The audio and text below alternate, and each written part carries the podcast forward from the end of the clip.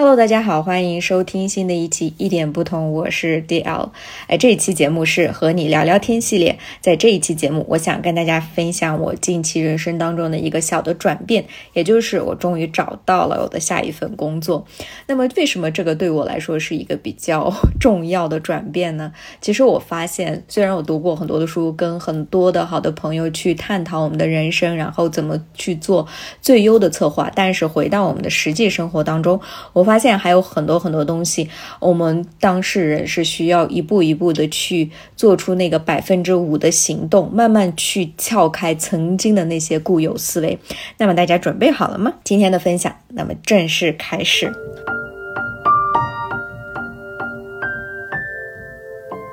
首先给大家讲一下，就是我在找这份工作之前的一个简单的背景，啊，也就是我已经在家里待了半年，然后我的上一份工作呢是在培训机构。那培训机构的工作性质，可能很多人都已经了解，它是在周末和寒暑假的时候非常的忙碌。但是呢，我的新的一份工作还是在走这个教育行业的赛道，但是啊，我需要有一个有寒暑假，然后也有周末，嗯，平时工作时间不是特别长的。的一份工作，但是我内心里面有非常大的压力。那这些压力是来自于哪里呢？一方面来说，我已经有半年在家里待着了。那这半年里，虽然我偶尔会带一些呃商务英语的课程呀，还有比如说雅思托福的线上课程。呃，虽然说星星点点会上一些这种课吧，但我觉得这个完全没有办法替代曾经正式工作的那些高强度的对人能力的一个考验。也就是说，给我一种感觉，你没有前进的话，那对于语言学习者来说，那你就会有一某种程度的退步。嗯，所以我在前。五个月的时间吧，我就是告诉自己没事儿，呃，你不要太焦虑，嗯，最后一个月的时候发奋努力去，呃，寻找这个工作的话，肯定是可以找到的。那么前期我有一种就是 有一种在做缩头乌龟的感觉，但是当时那个情况下，我也确实做不了别的事情，因为我理想的工作时间是从九月份开始，所以呢，我也。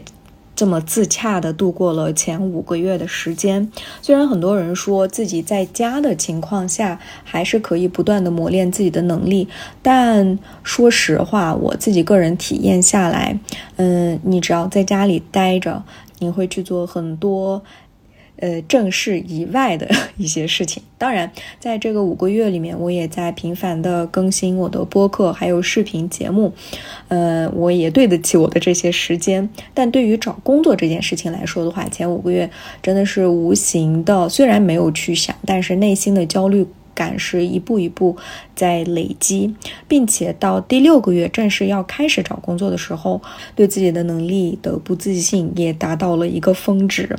但是呢，我又非常想找工作，所以就在这样的一个最后一个月的内耗当中，我有一种那个，嗯。大家可以想象一下，就是这个车呢已经加满了油，但是呢，我想要开的时候又同时，嗯，按住了这个刹车，所以就是一种强内耗的感觉。一下子就僵住了，也就最后六月份的时候，我的那个视频也就停下来了。我不想去做任何的，呃，创作类的内容，因为你脑子里面满脑子就在想，我人生中特别重要的一件事情是我要找到这份工作，不然我人我未来的生活不知道怎么继续下去。对，就是属于这种不断的自我怀疑，然后不知道我的人生要走在哪里。当然，呃，在这个过程当中，我老公一直在鼓励我，觉得你一定要自信呀，相信自己，肯定能找到这份工作，不用太有压力，放心，慢慢找。但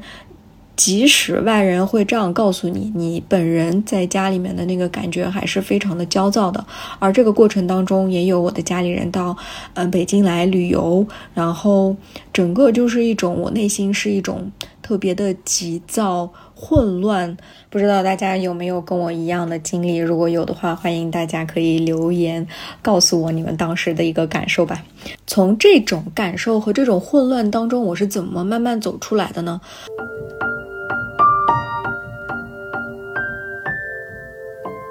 这个时候，我非常，嗯，感谢曾经我在研究生时期要写论文的时候，也是一下子不知道该怎么办，马上 deadline 就要到的时候，我的朋友告诉我的一件事情就是说，把你认为的一切的脑力活动，把它变成一个体力活动。那这个怎么理解呢？就是比如说我要写这个论文，那我在要去写，或者是我要去。找这份工作的时候，感觉很多东西都是模糊的，我不知道该怎么办，那种恐惧和不确定性就会扑面而来，你整个人就会僵住。那这个时候呢，最好的办法就是把你脑子里面的那些恐惧慢慢慢慢变成拆分成具体的一个又一个的行动，而这些行动你只要交交给你的身体，它就会一步一步的达成。那比如说，我第一步我就写下来，我先收集信息，我。我先去找一些我们家附近的啊，这些学校有哪些？然后这些学校的官网是哪个？嗯，他们有没有最近有没有招聘？所以我每天就给我自己做了非常非常小的，只用花五分钟或者十分钟就可以搞定的任务。这个也是我们之前呃有聊过的，就是只做那个百分之五的改变，百分之五的行动。明确了我的一个我能应聘的几所学校的信息之后，那么我就会做第二步，那就是根据他们学校提供的一些需求，我去逐步的去改善我自己的简历，突出我自己的匹配度。呃，我那个时候就是改简历这件事情也是非常痛苦的，因为我找上一份工作或者上一次面试，离现在都已经过去了两三年的时间。我已经很久没有去再面对过我的简历，我在我的电脑上都没有找到我曾经的简历，又得重新的去写这些东西，然后也是满脑子。就在想啊，为什么？为什么我还需要再重新找工作？而且，就是年龄也摆在那儿，然后就有一种一种羞耻感。就是很多人就会说，你有了很多的这个工作经历的话，那你找下一份工作，其实就是很多是通过内推呀，然后熟悉的朋友去介绍啊，就不需要去走正规的这个面试的通道。然后我又。会增加一些的自我怀疑，就我过去干啥去了？就这种，因为过去嗯生活的特别的安逸，我老公也经常会跟我说，你是一个非常追求稳定性的人。我现在想一想，也确实，我希望在一个岗位上好好工作，然后把我自己目前的工作干到最好。嗯，如果不到迫不得已，我真的不想去换公司。呃，所以呢，就是说回到改简历这个问题，我不知道大家有没有同样的经历啊？就是呃，对方的需求和你的这个工作经验，你真的是。并不是，并不能只把你曾经工作过的这个内容给写出来，而是要根据对方的这个需求，你要应聘的这个岗位，把你曾经干过的呃很多个工作里面的某一个项目，把它再突出的、详细的去把它列出来。呃，这样的话，对方也能够很快的知道你是否匹配他们的这个。公司或者是学校吧，所以说我在这个改简历的过程又花了好几天的时间。那第三步呢，就是关于投递与等待。不知道大家有没有跟我一样的经历，就是你不太敢去做的一件事情，你赶紧把这个简历呃投过去，然后就把手机扔一边，我不想再面对这件事情，就那种感觉。我刚开始呢，就是投了几个我的非常目标很明确、我自己很喜欢的岗位，然后后边发现他们一直没有跟我联系，我就开始非常非常焦虑，完了完了完了，我找不到工作了，然后就开始疯狂的乱投。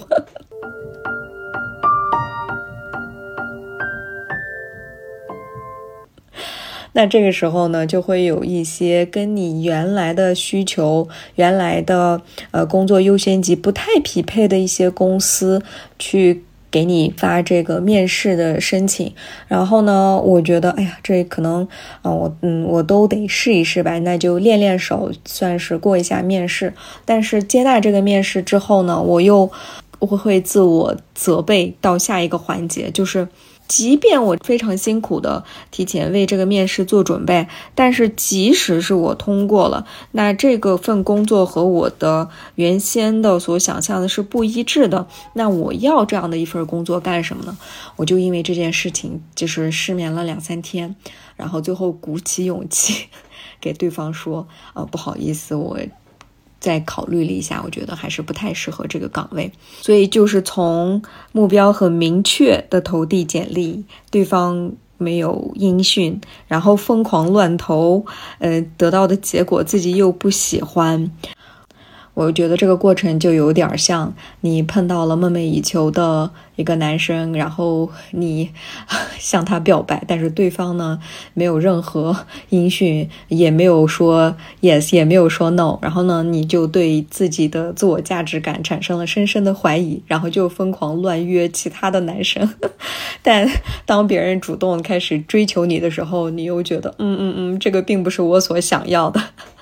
就挺拧巴的。就在这个过程当中，非常幸运的是，我当时约了丽亚去，在播客中聊了当下的力量，就是用完美目光允许一切的发生。跟她聊完了之后，我自己又重新听了一遍，我就不断的告诉我自己，我就说我能控制所有的这个结果吗？我感觉，即便我多么努力，那我可能也没有。百分之百的控制权在这件事情上，所以我就告诉我自己，那就用完美的目光允许这一切发生，不管是能否在短期时间内能找到工作，还是找不到工作，那我就允许这些事情发生吧。我觉得就这种的自我暗示真的非常的重要，我都想把这些话 写到一张纸上，然后放到我。家里面很明显的地方，当我有焦虑啊，然后对人生、对我自己有怀疑的时候，可以再多念出来，去提醒我自己。不知道大家有没有类似的这种的 mantra，就是这种的句子，可以不断的把自己从再拉回到现实，再拉回到积极正能量的那个自己。欢迎大家可以留言告诉我。就在这个时候，当我允许一切发生的时候，宇宙就。给我 打来了个一通电话，然后理想的那个呃学校就跟我电话沟通嘛，就是在这个沟通当中，我发现特别特别重要的一点就是，呃，对方是其实是很希望你能给出自己非常明确的意愿，也就是你从上一份工作换到现在的这份工作，然后你对这份工作的未来的发展，你自己的定位是什么样？如果你能很清楚的去呃告诉对方自己想要。什么自己不要什么，对方是会非常爽快的。那通过这样的沟通之后，很快我就接到了这个面试的安排。那对于面试安排的时候，因为我刚才也说了，我已经很久没有参加过线下的这种一对一的面试，嗯，那也都是很久以前三四年前的事儿了，所以我就。不管是在小红书啊，或者是在知乎上呀，做了非常多的功课。我先列出来了所有，就是面试官通常有可能会问我们的一些问题，比如说考一考大家经常会问到，就是你用三个形容词来呃形容一下你自己，然后你的优点是什么，你的缺点是什么？那如果没有有提前做好准备，当时就要去想的话。哦天呐，你当时就会休克在那儿的，相信我。而且更何况我的这个面试还有这种纯英文的，你要用英语告诉他。那一方面我又要想，然后又要把它翻译成英文，那其实这个中间会非常耗脑力。所以我就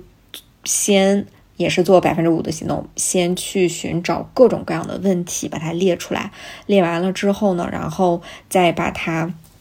用我自己适合我自己的语言方式把它再写出来，呃，写完了之后呢，然后再去把它背诵下来，就是在去面试的过程当中都在反复的去做这样的一个练习。基于这个准备呢，我的二面非常的顺利，对方非常的喜欢，并且呢，由于我发挥的有点超常，对方又给了我更好的一个岗位让我去试一下。那这个时候呢？我就有点啊，原来他们这么的爱我。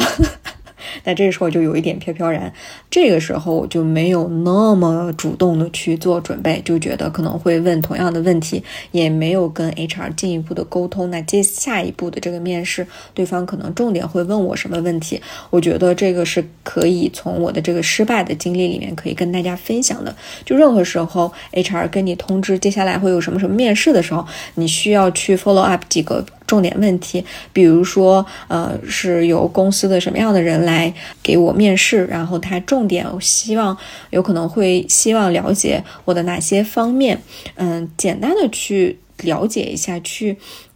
限制你有可能会准备的这些问题啊，我觉得是非常有必要的。千万不要对方给你通知，就像我一样，说，嗯嗯，好的好的，我当时我到时候准时到就完了，没有获得任何其他的信息，结果。到三面就是更好的岗位那个面试的时候，我整个一一崩溃，问了非常多的问题，整个时长是一个小时，然后我都不知道我自己在说些什么，有些回答的很好，有些回答的不好。呃，面试结果出来了之后，我又呃出门在学校跟前坐了好长时间。那之后的差不多三四天吧，我晚上做梦都在回答对方的面试。提问我的问题，然后我每天晚上做梦都会更新前一次我回答的内容，会有更好的这个答案。我都想第二天起来把我更好的那个答案写出来，简直啊！那个时候就是就是深深的有一种遗憾和自我责备在这个里面，我就会有很多种，哎，我当时。为什么没有这样去回答呢？头脑中会反复的演练这个面试的过程，这个并不是我所能控制的。你看，都到我的梦境来了。呃，当然，我有朋友说，因为你太想要这份工作了。如果是觉得嗯有就有吧，没有就没有吧，这样的一个状态的话，那可能就 OK 了。嗯，所以其实有时候你有了。可以获得这份工作的希望的时候，还是非常折磨人的。如果没有希望的话，你觉得嗯，来试一下吧，先就当练练手。当对方给予你的希望，然后你又有一些比较糟糕的表现的时候，就会有一种深深的遗憾感。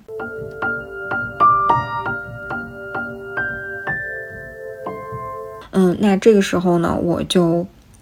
嗯，听了那段时间，听了 Steve 老师和杜素娟老师的一次，呃，一一集播客，应该就是说我们怎么面对遗憾吧。那这时候我就发现，哎，我真的那几天特别的煎熬，我我就感觉完了，这个，呃，到手的这个 offer 可能就这样没有了，嗯，就感觉非常非常的遗憾，非常痛苦。嗯，这时候我就问了我自己一个这样的问题，哎。难道没有这份工作，我就找不到别的工作了吗？嗯，其实并不是，我手上当时有另外一份 offer，然后我就说也不是。那为什么我会如此的痛苦？嗯，这个痛苦让我想起了曾经的哪些更痛苦的事情。因为我和别人在沟通的过程当中，我们发现，其实我们人生当中发生的一件事情，它如果让我们的疼痛感、让我们的焦虑感无限的升级的时候，其实可能并不是仅仅这一件事情引发的，可能它背后是有了很多的积攒的，或者是嗯，由于过去的你的一些记忆，你的那些疼痛感又被激活了。嗯，所以当我问我自己这样的问题的时候，我就想起来，哦，原来我曾经高考 结束之后，嗯，因为我们当时高考填志愿是在分数出来之前填志愿，嗯，志愿填的不是很好，呃，分数很高，但是填的学校，嗯，这个分数线我真的是跨了一百分，嗯，上的这个学校。就是人生的一大遗憾，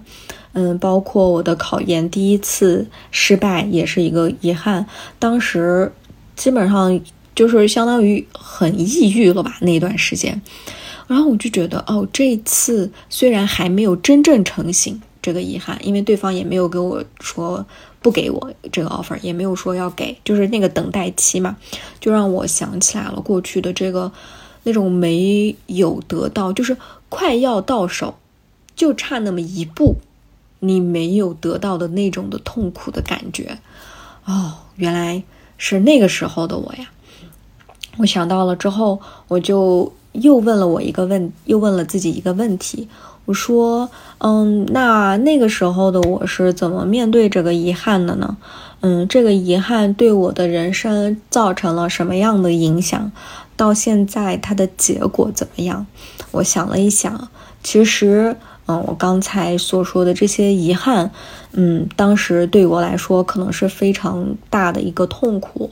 但也正是这些痛苦，慢慢慢慢把我引导到了现在的自己。我是通过这些遗憾，嗯，学会了，嗯，主动的掌控我自己人生的一些选择，嗯，学会了，嗯，从过去的这些经历里面，嗯，去获得一些失败的教训，嗯，以至于我走到了现在，还是一个自主性非常强的一个人。然后我就说，哎，那迪奥，你从这一次你认为的。嗯，所谓的带引号的这个失败的面试里面，你获得了一些什么呢？你能获得什么？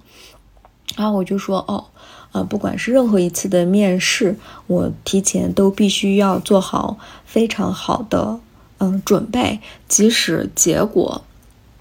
我是没有办法控制的，但是前期的准备是我需要嗯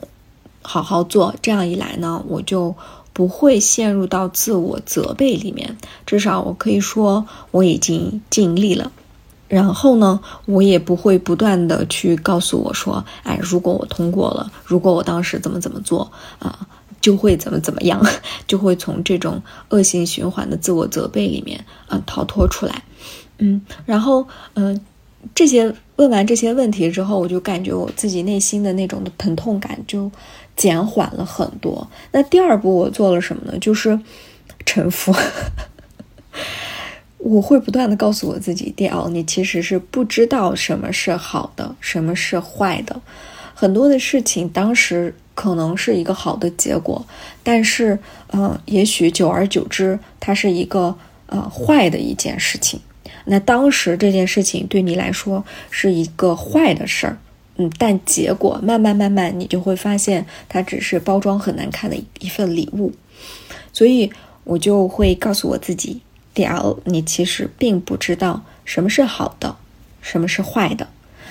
你能做的就是接受宇宙所带给你的这些。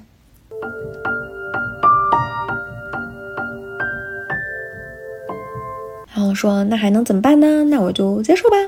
我做完这个第二步的沉浮工作的时候，宇宙又给我打来了电话，我就觉得很神奇啊。然后打来电话就说通过了，那我通过的是我就是我理想的那个刚开始申请的工作。那第二个他们给我的另外一份的这个机会呢，当然是由于我自己准备没有并不是充分，也。说实话，可能我的能力也没有达到那儿，所以呢，就是那那个岗位我是没有办法过去的。但是我刚开始，呃，申请的这个岗位是我是可以去做这份工作的啊。这段时间悬在我，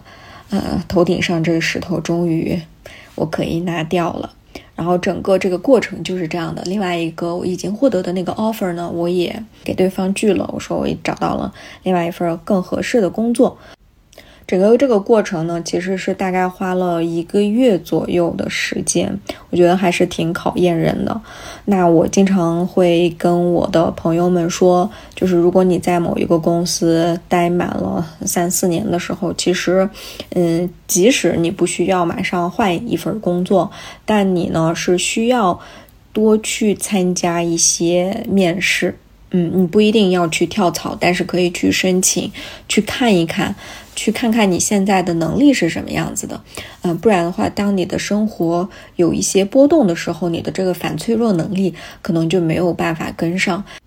我的另外一个收获呢，就是你要非常明确的知道自己想要什么，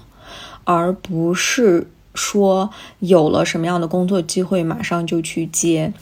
你要很清楚的知道你的优先级，也就是这份工作你是。需要把钱放到第一位呢，还是能力的增长放到第一位呢？还是地理位置和他的那个休息时间放到第一位呢？就很多时候你可能需要做一些取舍，而且并且呢，在这个过程当中，你的能力也能一点一点的去提升，为你。将来的更好的发展，它并不是浪费你这几年，而是未来如果这份工作放到你的履历上，你的下一家也会很看重你的这一份经历的话，我觉得是非常非常重要的。所以我还是很感激我啊之前上一份嗯公司，它对于我嗯人生职场上的一些影响，还有在教学工作上能力的培养。以至于就算是我自己有自我深深的自我怀疑，但是在进入到面试和面对对方的时候，我还是能够给出来我过去的工作经历，呃，所赠予我的已经长到我身上的那些能力。以上呢就是我关于面试找工作的经历的分享。其实我当时想，万一我得不到这份工作的话，那我就分享一个失败的案例。但所幸的是。一步一步下来，还是比较幸运的获得了嗯自己理想中的岗位，所以非常的开心。如果你最近也在找工作的话，希望把我的这个好运也传递给你。嗯，那么未来我呢已经邀请了我的一位特别要好的朋友去聊一聊，在猎头眼中的比较好的这个候选人是什么样子的，会给到大家很实际的在职场啊发展的一些建议和意见。并且呢，我已经开始逐步推出来女性职业嗯采访系列，嗯，未来我会邀请我不同行业的女性朋友去聊一聊他们的职业，呃，给到大家更多靠谱的呃这个不同生活的体验方式吧。如果大家有更多想要嗯去了解的主题和内容，一定要留言告诉我。未来我们的一点不同播客呢，会在每周四早晨稳定更新。我们的女生社群已经开放了二群了，大家可以扫我们的临时群码，然后在里面告诉我你们喜欢的特别好的内容。这样的话，我可以把你们拉到我们的二群，欢迎期待大家的加入。那这一期节目就到这儿啦，我们下周四再见喽，拜拜。Say it's alright.